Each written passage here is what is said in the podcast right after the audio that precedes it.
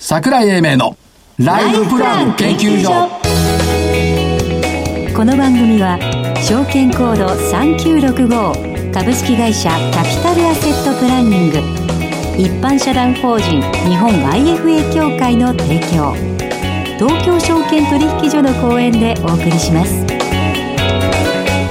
皆さんこんにちはライフプラン研究所スタートしましたアシスタントの飯村美希です、はい、そしてコメコメンテーターの正木明夫です、はよろしくお願いしますよ今ろしくお願いしま日すはちょっとスタートが違いますそうねなんでございます、うんとイメいーうジこがとねは、はい今日所長がスタジオ不在でございますあ賑やかな所長はいどちらにいらっしゃるんですかどちらか聞いてみましょうかそうしましょうかはい今日は桜井社長はお電話でのご出演です桜井さんそれ、所長って言ってんの社長って言って んの所長です所長所長ですよね。社長で所もいい長なでございます社長って飯でも村さん何回か桜井さんご自身で言っちゃってた時ありましたよいやいや、飯村さん、あの、はい番組名ははいちゃんと言ってね。あ言ってます言ってますライフプラン桜井英明のライフプラン。あー失礼いたしましたボス省略しないでくあれるボス失礼しこまだしたわるんだか らねちょっと、こういうところちゃんとしないといけませんね。そうですダメですよはい失ちゃんとね礼しました。はい。しかし、あの、人生初の経験をしました。あどういうことですか飛行機乗ったんですけど、エアバス350。はいこれ、あの、時速とか、あの、追い風とか向かい風とか出るんですよ、自分の目の前で。はうんい。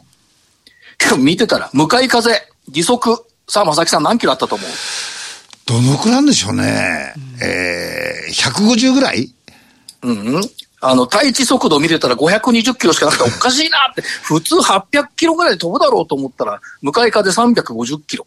ああそんなにあるんですかええ高度12,200、これちょ、だいぶ上なんですけどね、そこで350キロありましたから、すごい風が吹いてるなって、相場も、相場も一緒でしたね。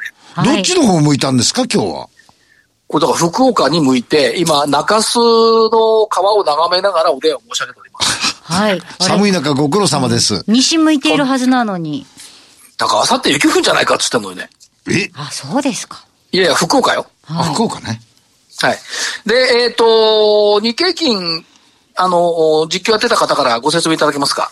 えな、なんですか急に そんな。今日ですか今日は、あの、主要株価指数は総じて5日ぶりの、えー、えー、5営業日ぶりの反落となりました。はいはい。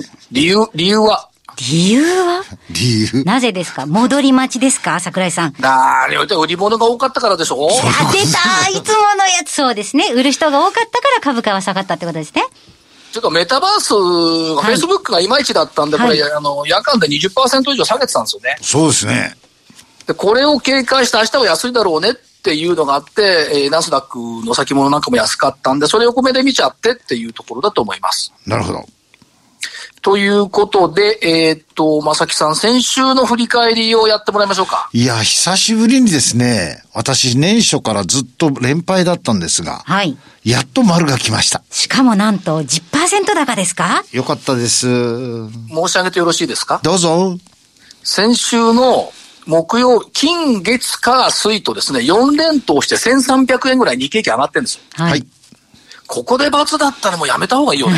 おっしゃる通りですね。先週の正木さんは、証券コード4661のオリエンタルランドでした。真ん中です。はい10%高いんですよ。うん。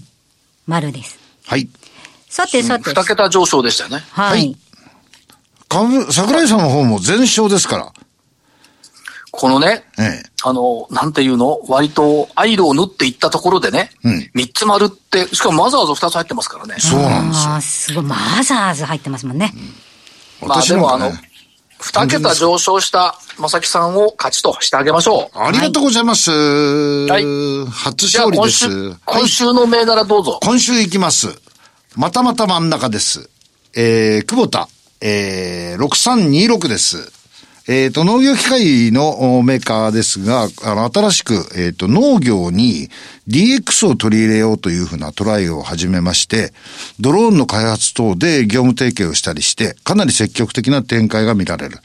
まあ、あと二つ目は、この12月、ああの、3月決算、2022年の3月予想、まあ、2兆1500億ぐらいの数字で、比較的足元も堅調に推移してます。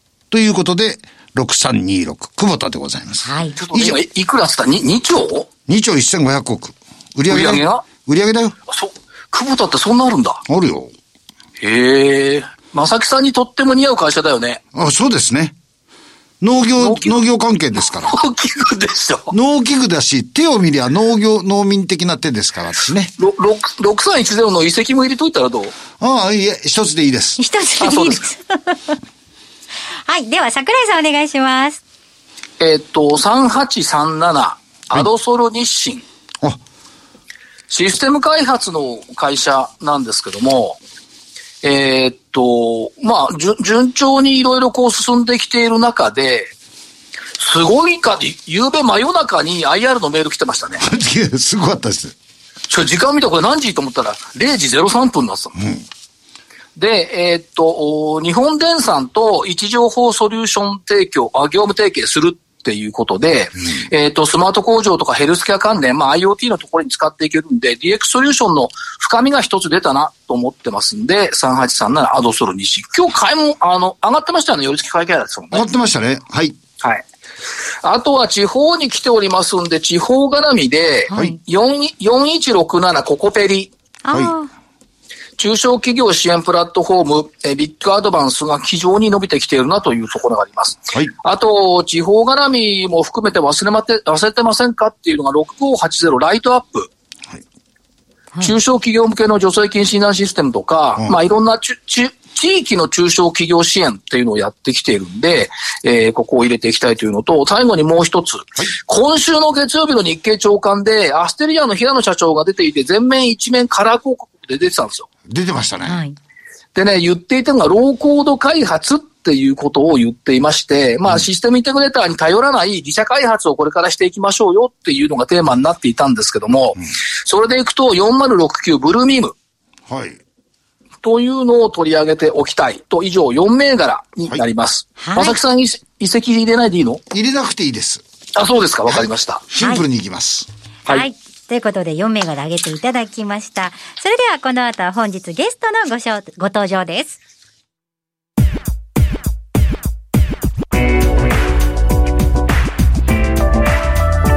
桜井英明のライフプラン研究所それでは本日のゲストをご紹介します。証券コード3484東証一部上場株式会社店舗イノベーション代表取締役社長原康夫さんにお越しいただきました。原さんよろしくお願いします。よろしくお願いします。久しぶりですね、社長。おいでいただいて。そうですね。はい。そうですね。久しぶりですね。はい。はい、原社長ご無沙汰してます。桜井です。あ遠 くから失礼します。。どうもご無沙汰しております。えー店舗イノベーションさんっていうと、その、店舗転貸借事業というふうに認識してよろしいでしょうか。そうですね。あのーまあもちろんうちは不動産会社なんですけども、はい。店舗専門の不動産会社で、ええいわゆるその一般的な仲介業、管理業は一切行わずに、はい。まあビルオーナー様から物件をお借りして、えええっと、ほとんどがまあ9割ぐらいが飲食店の方なんですけどもね。はい。飲食店に物件をまあお貸しする。まあ、はい契約形態でいけばまあ転貸借ですよね。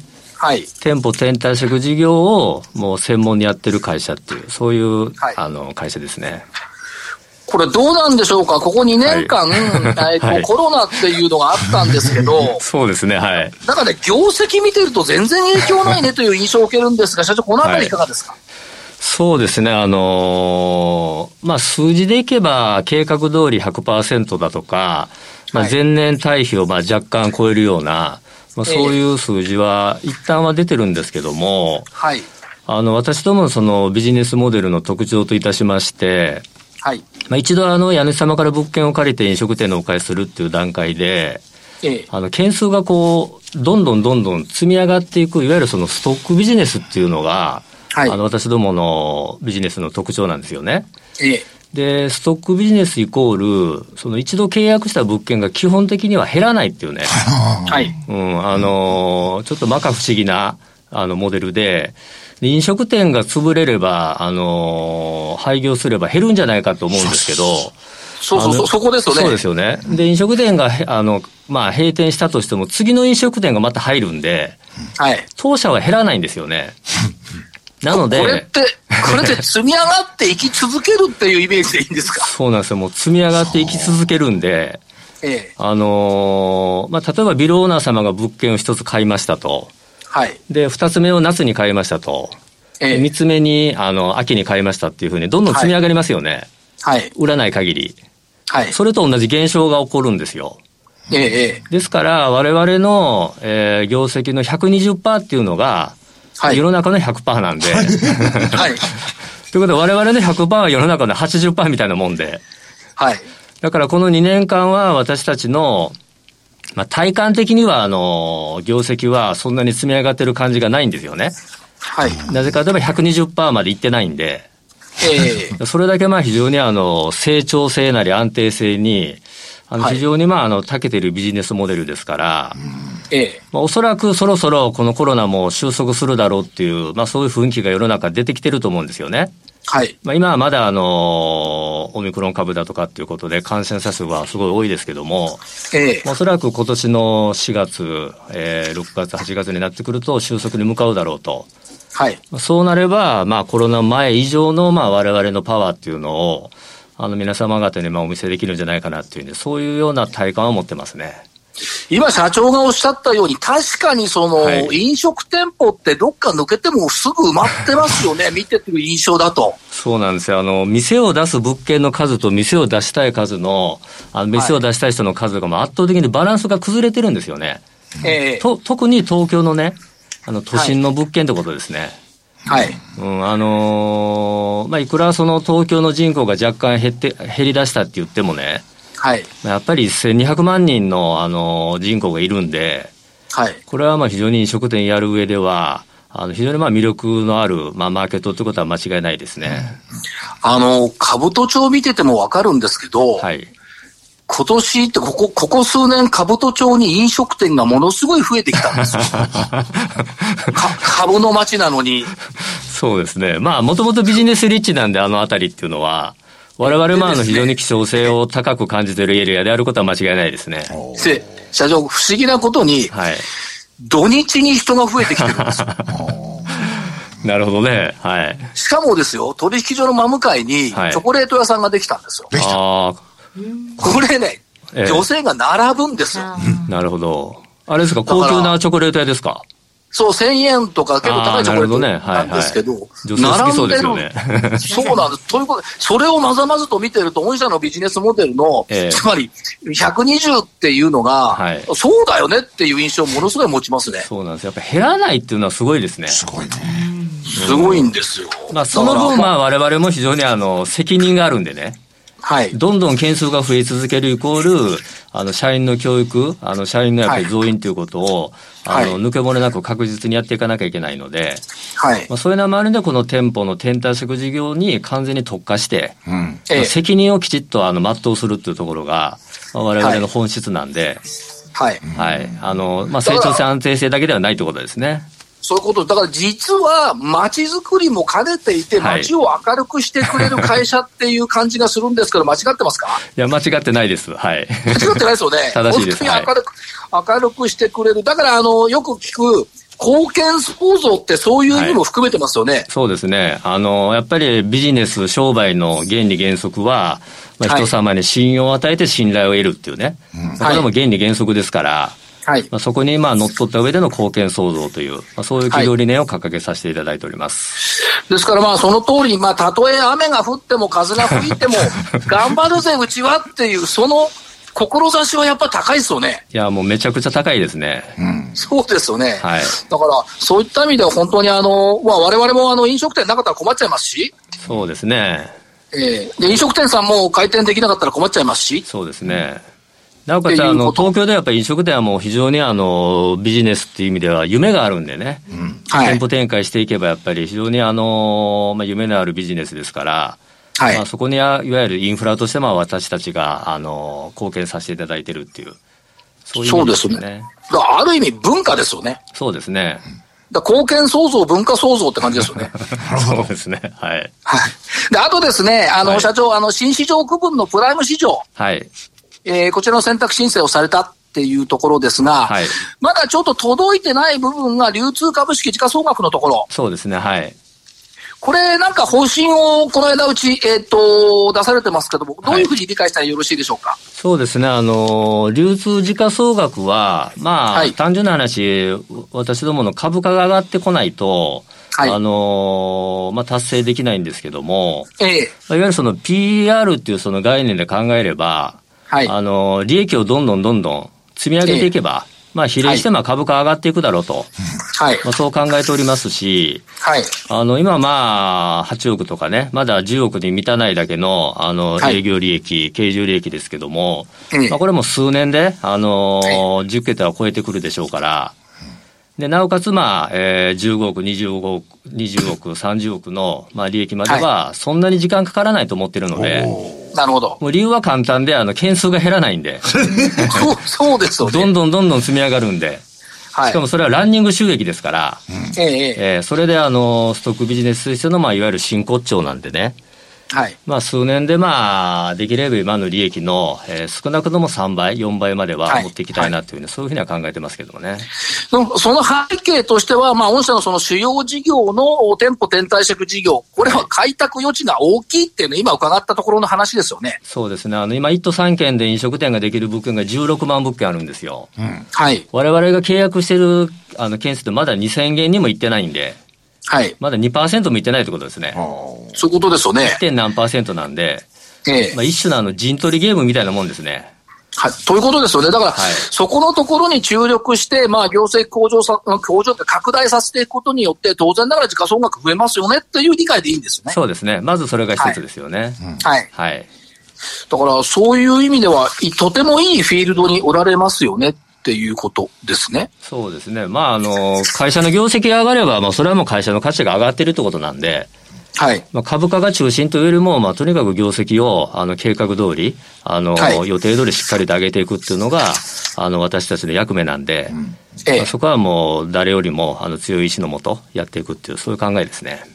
あと社長、あのやっぱり人材採用っていうのも、やっぱこう積極化していくって考えていいんでしょうか。そうですね。この2年は、まあ、そんなに積極的には採用しなかったんで、コロナっていうこともありますから、い、まあ、いよいよこの春ぐらいからは、えーまあ、営業の数も、えー今はの、いまあ、え2倍、3倍目指してやっていくっていう、ええそういう計画を立ててます。あと、どうなんですか、そのウェブのところでは、いぬき店舗 .com、このあたりも展開されてますけども、そうですね。あのーまあ、作ってもう10年ぐらいにはなるんですけども、はい、まあ、おかげさまで、まあ、業界ではね、あのー、一に争うだけのえーアクセス数なり投影数っていうのを、まあ、維持できている状態ですし、ちょうどこのコロナの間に、あのー、物件の紹介をするのにし、えー写真だけではなくて、あの、動画の導入なんかも一応ね、あの、やらせていただいてたりとかで、まあはい非常にわかりやすく詳細に正確に、えーなおかつはい迅速に、まあ、情報を提供するっていう意味では、あはいのー、我々の事業をやっていく上で大きな、あの、武器の一つにはなってますね。はい。だから明快ですよね、今後、ここここをお流通株式時価総額増やすためには業績伸ばすよ、業績伸ばすためには採用も必要だよ、それとはツールもありますよって、はい。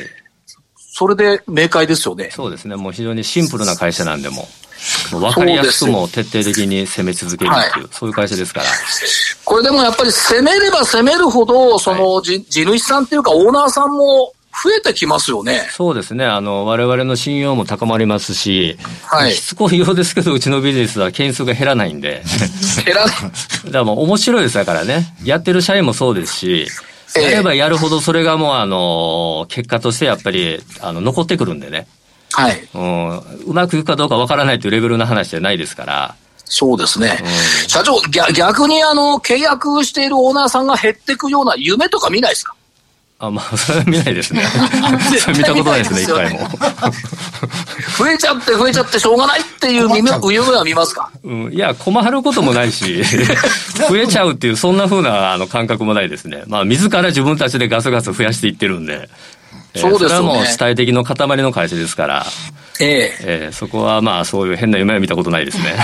で、も失礼しました。もう 一つはやっぱりオーナーさんにとってもはい、安定的な収入ですよね。その、ふ不労じゃないじゃないですか。あの、御社で転退してくれるっていうところを考えると。そうですね。まあ、経済的なその安心感もあるんですけども、はい何よりあの飲食店で結構トラブルが多い中で、ええ飲食店に直接貸すと、あの、そのトラブルをビルオーナー様なり、あの、管理会社の方が自分で対応しなきゃいけなくなるんですよね。そうですね、はい。うん、でも我々の会社が間に入ると、あの、借り主であり貸主なんで、はいいわゆる借りるプロっていう、そういうようなイメージですから、飲なるほ食ど店のトラブルはもう全て私どもが一手に引き受けて、全て解決しながら、なおかつトラブルが起こらないように事前にあの、は未然するってこともやってるので、はいそういう意味ではビルオーナー様は経済的な部分だけじゃなくて、精神的にも、あの、物理的にも非常に安心を、あの、いただいてるっていう、そういうまあビジネスモデルですね。もう今、非常に印象に残りました。借りるプロだ し、貸すプロだと。そうなんですよ。つまり、社長全身、原社長全身プロってことですね。あもうあの、プロフェッショナルなんで我々はね、この道で生きていくって決めてる以上はその時点でね、あの、ええアマチュアからプロになりますから、なるほど。わかそこの覚悟はもう誰よりもね、あの、強いってことですね。りました。最後、あの、投資家さんたくさん聞いておられると思いますので、社長、熱くメッセージ一言お願いします。わかりました。あのーまあ、コロナもそろそろ収束すると思いますから、まあ、収束した後は、えー、コロナ前の、あの、当社の実力以上に、この2年間で非常に、まあ、あの、パワーアップしてるって自覚がありますので、あの、大いに、あの、期待していただければと、あの、いいと思いますので、引き続きよろしくお願いいたします。今日はありがとうございました。ありがとうございます。ありがとうございます。本日のゲストは、証券コード3484、東証一部上場、株式会社店舗イノベーション、代表取締役社長、原康夫さんでした。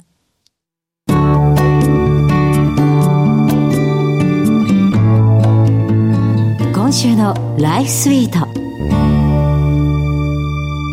さて、資産運用について学んでいくこのコーナー。今月のマンスリーゲストは、IFA 法人株式会社バリューアドバイザーズ代表取締役社長、五十嵐修平さんにお越しいただきました。五十嵐さんよろしくお願いしますよ。ろしくお願いします。よくいらっしゃいました。さて、五十嵐さんなんですが、お父様の影響により、大学生の時に株式投資を始めたことをきっかけに、投資の無限の可能性を感じ、東証一部上場の証券会社に入社、実務経験を重ねて退職し、お客様と金融機関の利益相反をなくし、中立の立場で提案したいとの思いを叶えるべく、2013年2月に株式会社バリューアドバイザーズを設立されたというご経歴なんですが、この設立に至るきっかけというのは何だったんでしょうかそうですね。あの、私、ここに書いてある通りですね、大学生の時から株式投資を始めていたんですけれども、まあ、きっかけは本当父親の影響で、あの、大学生の時にですね、えーある一言父親から言われました。はい。はい。資本主義社会に生まれて株式投資をしないのは、宝の山に入って宝を取らないのと同じだと。いいこと言いますね。ああ、そんなことを言われてですね、はい株式投資を始めて、はい。で、株で、当時あの、バイトもしてたんですけれども、その株の投資でバイト以上に稼げたので、へえ。これってもうもっといろんな人がん投資やった方がいいんじゃないかと思って、多くの人に投資広めたいなと思って証券会社にはい。まず入社したんですね。で、そこで証券会社入ったんですけれども、なかなかですね、あの、まあ、証券会社ではですね、いろいろ会社都合でやらないといけないこともいろいろありましてです ね。ありますね。はい、これって自分が広めたかった投資なのかなっていう枠く枠感とかあんまりないなと思ってですね、はいまあ、自分があの考えてたこの父親から習った投資のワクワクっていうのをもっと多くの人に広げたいというような思いであの株式会社バリューアドバイザーズを設立したと。今あれですか、五十嵐さんがその株式投資をはいお話しするときにどんなような例え話で話してるんですかはい株式投資というとちなみにどんなイメージありますかなかなか危険っていうのがどうしてもまだ私の中でイメージがありますね。はいなんというか。そうですね、はいやっぱりあの株ってギャンブルっていうふうに思われる方が非常に多いんですけれども、株式投資って実は全然ギャンブルではないんですね。おう例えば競馬ですとみんながかけたお金それをみんなで分け合うっていうような形になるんですけれども、株式投資の場合は企業のオーナーになれるんです例えばトヨタの株を買ったらトヨタのオーナーになれるんですね、はい。はい。そうするとトヨタの社員が一生懸命車を売ってくれますよね、はいレクサスとか、はいそういうものを一生懸命売ってそして利益を生み出してくれます、はい。この利益を還元してくれるんですね、オーナーに。その利益を配当金と言うんですけれども、それが大体年間で2から3%くらい出ますので、例えばトヨタの株を10年持ってるだけではい30%くらいああ利益が出るとなるほど。いうことを考えると株って売ったり買ったりしなければ全然ギャンブルではないと。はあ、要するに、分配される原資をみんなで増やして、はいそれを長年時間をかけて配分しようね、分配してもらおうねと。そうですねこういうことになるわけですな。はいオーナーって言われてすごいピンとイメージが湧きますね。きますね。確かに確すごくかに。心地いい言葉ですね。うんうんうん。こう企業を応援していくっていう気になりますね。そうですねはい。そういった株式投資はギャンブルではまずないんですよ。ワクワクしていきましょうねっていうところですね。はいはい。今月たくさん教えていただきたいなと思います。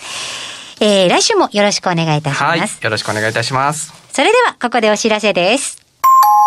財を生かすと書いて財活。キャピタルアセットプランニングは創業31年目。我が国の多くの銀行、証券、生命保険会社に最先端のシステムを提供しております。東証一部上場。証券コードは3965、39老後。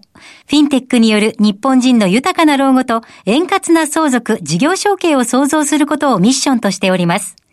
新たに提供するサービス、財活コネクトは、相続、事業承継、資産運用などに悩むお客様と、キャピタルアセットプランニングが提供しているウェルスマネジメントワークステーションやゴールベースプランニングなどのシステムを活用しているプロフェッショナルな財活アドバイザーを結びつけ、お客様のお悩み解消のお手伝いをするマッチングサイトです。今すぐ、財活コネクトを検索。東証一部上場、証券コード3965、39老後、キャピタルアセットプランニングにご注目ください。資産運用の目標設定は人それぞれにより異なります。個々の目標達成のために独立、中立な立場から専門性を生かしたアドバイスをするのが金融商品仲介業 IFA です。一般社団法人日本 IFA 協会は企業 IR 情報を資産運用に有効活用していただくため、協賛企業のご支援のもと、この番組に協力しております。